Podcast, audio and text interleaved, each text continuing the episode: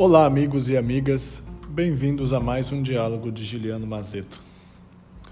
Hoje, acompanhados por Michel de Montaigne, nós refletiremos um capítulo que eu julgo interessante e que vai nos obrigar, além de pensar a, a nossa vida, a contemporaneidade, vai nos obrigar a falar um pouquinho da época, do estilo e da visão de mundo de Michel de Montaigne.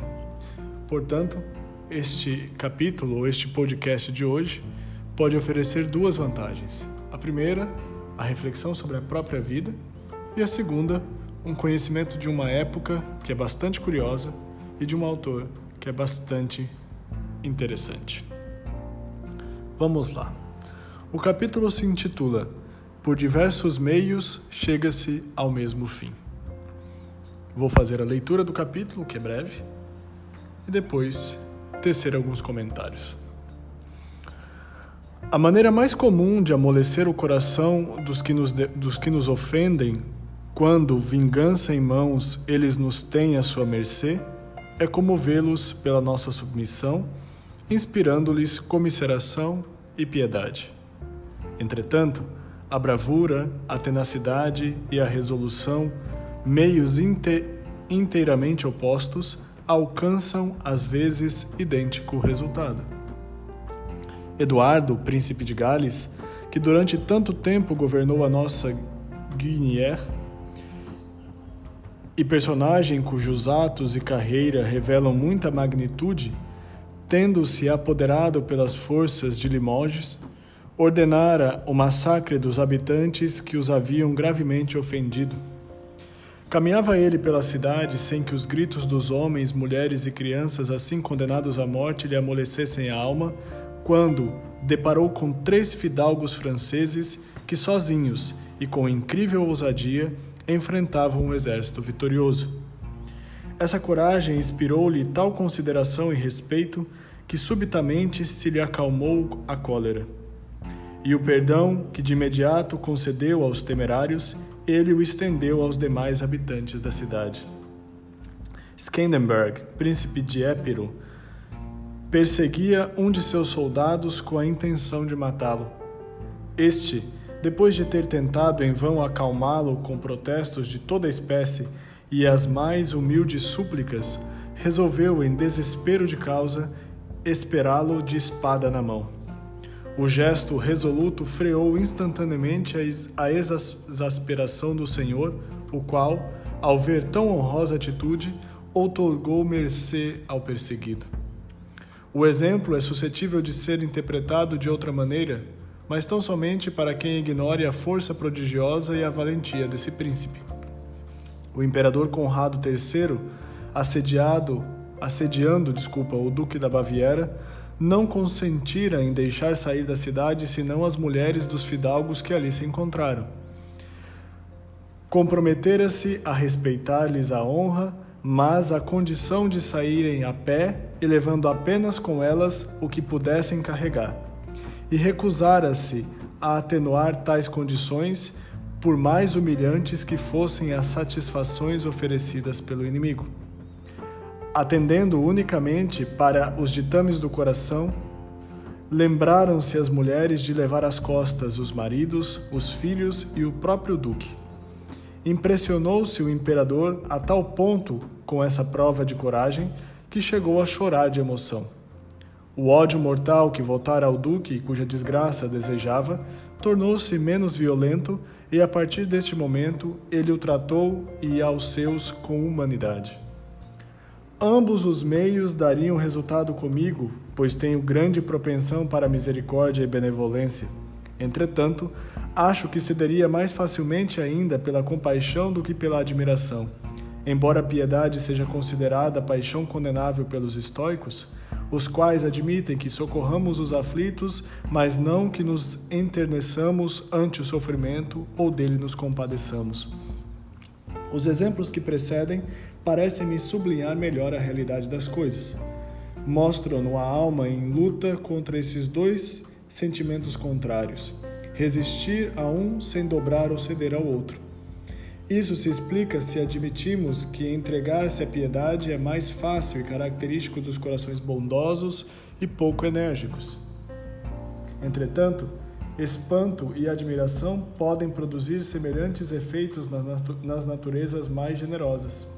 Haja vista o povo de Tebas que, chamado a julgar no processo intentado contra os capitães de seus exércitos, por se terem mantido nos, gastos, nos, cargos, desculpa, além do tempo em que deviam ocupá-los, com dificuldade absolveu Pelópidas, deprimido pela acusação e não sabendo defender-se, senão com lamentações e súplicas, enquanto, ao contrário, diante de Epaminondas, que depois de expor em termos exaltados os atos de seu comando, pôs-se, cabeça erguida e verbo sarcástico, a censurar o povo pela sua ingratidão. A Assembleia, tomada de admiração por homem de tão bela coragem, dispersou-se sem ir ao escrutínio. Dionísio, tirano de Siracusa, tendo-se apoderado após longo e difícil assédio da cidade de Rédio e com ela de Piton, homem de grande virtude que comandara a obstinada defesa, quis vingar-se de maneira que viesse a constituir um exemplo. Antes de mais nada, comunicou-lhe ter mandado afogar o filho e seus demais parentes, ao que Piton respondeu apenas que tinham sido mais felizes por um dia do que ele próprio. Dionísio entregou então aos carrascos que, os que o despojaram de suas roupas e o arrancaram e o arrastaram pela cidade, vergastando-o ignominiosamente, olha que palavra bonita, e o acabrunhando com as mais brutais e cruéis injúrias. Fiton, conservando presença de espírito e coragem, não afrouxa, continuando a vangloriar-se em voz alta de sua honrosa e gloriosa defesa, causa de sua própria morte e prova de que não quisera entregar sua pátria ao tirano, ao qual ameaça com a punição dos deuses. Lendo nos olhos da maioria dos soldados que este, em vez de se irritarem com as bravatas, eram levados a desprezar seu próprio chefe e a depreciar a vitória, e em, em, espantados com tamanha coragem se iam comovendo e já resmungavam, falando mesmo de arrancar Thiton das mãos dos carrascos, Denis pôs fim ao martírio, mandando jogá-lo às escondidas no mar. Em verdade, o homem é da natureza muito pouco definida, estranhamente desigual e diverso. Dificilmente o julgaríamos de maneira decidida e uniforme. Eis Pompeu que perdoa toda a cidade dos Marmetinos, contra a qual estava muito irritado por consideração para com a virtude e a grandeza de alma de Zenão, que reivindicara e solicitara ser castigado sozinho. No entanto, em semelhante circunstância em Perúdia, o hospedeiro de Sila nada obteve nem para si, nem para os outros. E contra meu primeiro exemplo, vendo, vemos Alexandre, homem mais denotado que jamais houve e tão magnânimo com os vencidos, agir de modo bem diferente em Gaza, conquistada após numerosas e grandes dificuldades contra Betis, que comandava a praça e que durante o sítio dera provas de brilhante coragem. Encontrando-o só, abandonado pelos seus, de armas partidas e coberto de sangue a lutar ainda no meio de um punhado de macedônios que o atacavam de todos os lados, Alexandre, vivamente afetado por uma vitória tão caramente paga, dissera-lhe: Não morrerás como os abus como ambicionas, desculpa. Não morrerás como o ambicionas, Betis. Fica certo de que antes sofrerás os mais cruéis tormentos que se inventam contra um cativo. E aqui ele continua. Esse capítulo é interessante porque, principalmente neste momento que está sendo gravado em tempos de pandemia, duas coisas são muito interessantes. O primeiro, o começo, que diz o seguinte: a, ma a maneira mais comum de amolecer o coração, o coração dos que nos ofendem, quando, quando vingança em mãos eles nos têm à sua mercê, é comovê-los pela nossa submissão, inspirando-lhes comisseração e piedade. Entretanto, a bravura, a tenacidade e a resolução, meios inteiramente opostos, alcançam às vezes idêntico resultado. Michel de Montaigne é um filósofo humanista do Renascimento francês e é também um cético. E o que significa ser cético? E por que esse capítulo é importante para a gente? Por diversos meios chega-se ao mesmo fim. Porque Michel de Montaigne vai dizer o seguinte: a condição humana é bastante instável, bastante mutável, bastante flexível. E por que que nós ainda nos apegamos a tantas certezas, a tantas verdades absolutas? É interessante quando Michel de Montaigne diz o seguinte: por que é que nós insistimos em pensar que todas as pessoas só podem pensar como nós? Por que é que nós insistimos em pensar que a única via para se chegar a determinado caminho é aquela que nós julgamos ser a melhor?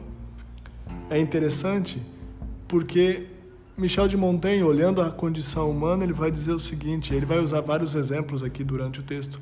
Ele vai dizer: vejam bem, aqueles que antes eram considerados tiranos, eram considerados homens duros, mulheres duras que puniam duramente aqueles que ofendiam, ainda nesses momentos eles agiram com clemência, com magnanimidade, com misericórdia, com compaixão. Por outro lado, e aí ele usa o exemplo de Alexandre, Alexandre o Grande, que foi sempre muito magnânimo com os seus vencidos, nessa situação de Gaza com Betis, ele foi muito duro e foi muito cruel. Há uma frase nesse capítulo bastante interessante, que eu julgo ser o núcleo do capítulo, que resume todo o sentido dele. Em verdade, o homem é de natureza muito pouco definida, estranhamente desigual e diverso. Essa é a beleza do ser humano. A beleza de ser um projeto aberto, um projeto que se customiza, um projeto que, que de fato se reinventa. É muito interessante porque, olhando o contexto no qual nós estamos vivendo, aqueles que mais se endureceram, mais se enrijeceram, mais se consolidaram em ideias, em modelos de mundo, em visões, são aqueles que se tornaram mais frágeis, são aqueles que mais rápido sucumbiram. E aqueles que de fato conseguiram se adaptar ao contexto e não começaram a reclamar dele, mas começaram a dizer: olha, o que esse contexto pode me oferecer como oportunidade?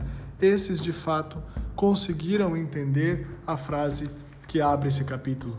Por diversos meios, chega-se ao mesmo fim.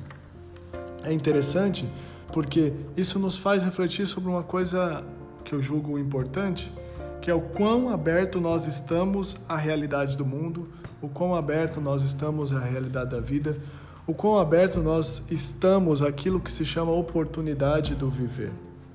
Lembrem-se de uma coisa, e acho que é importante fazer esse exercício ao olhar para si mesmo o ser humano é de natureza muito pouco definida, estranhamente desigual e diverso. Olhem para a vida de vocês, assim como nesse momento eu estou buscando olhar para a minha vida, o quanto nós somos pouco definidos, estranhamente desiguais e diversos.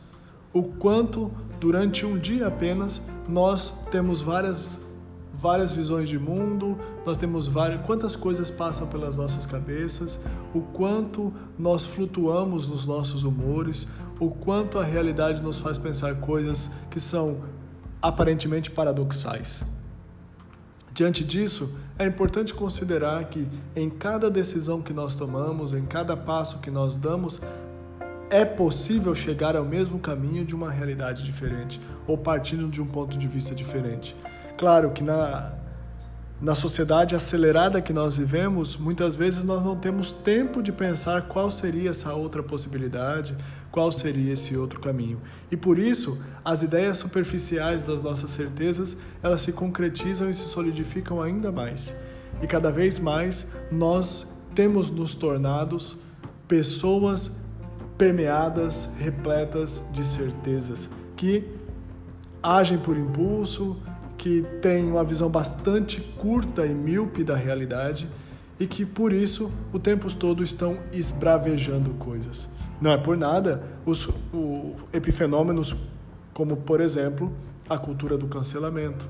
Não é por nada epifenômeno, por exemplo, como o discurso de ódio, como as fake news. Por quê?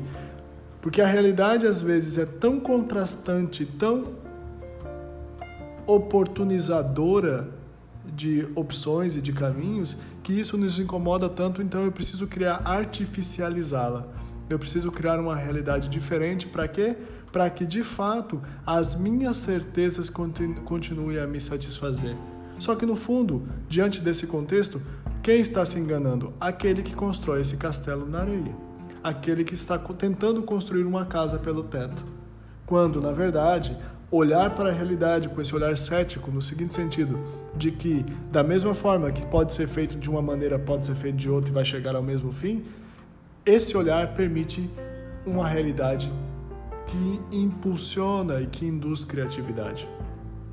É aquilo que, na linguagem comum dos nossos dias, se chama de pensamento disruptivo, se chama de pensar fora da caixa, mas uma coisa bastante mais básica está sendo dita aí, que é que não podemos sempre querer definir aquilo que é pouco definido, que é a experiência humana, que é essa natureza que nós chamamos de humanidade, que é estranhamente desigual e de muitos modos diversos. Basta olhar para as culturas, basta olhar para as, para as infinitas formas de linguagem e de expressões que a humanidade vem tecendo a partir de um único ponto comum que se chama o fato de sermos Homo sapiens sapiens. E isso é interessante. Se você acha que essa reflexão é importante e acha para você e para outras pessoas, por favor, compartilhe. Esse é um espaço de diálogo, um espaço de reflexão a partir das leituras de textos que me fizeram ver o mundo como eu vejo hoje. Que esses autores e que ao final desse podcast essa leitura do mundo comece, porque esse é o mais importante. O mais importante não é o podcast, o mais importante não é o livro, o mais importante é aquilo que eu vou fazer a partir disso. Fiquem bem, vem dialogar.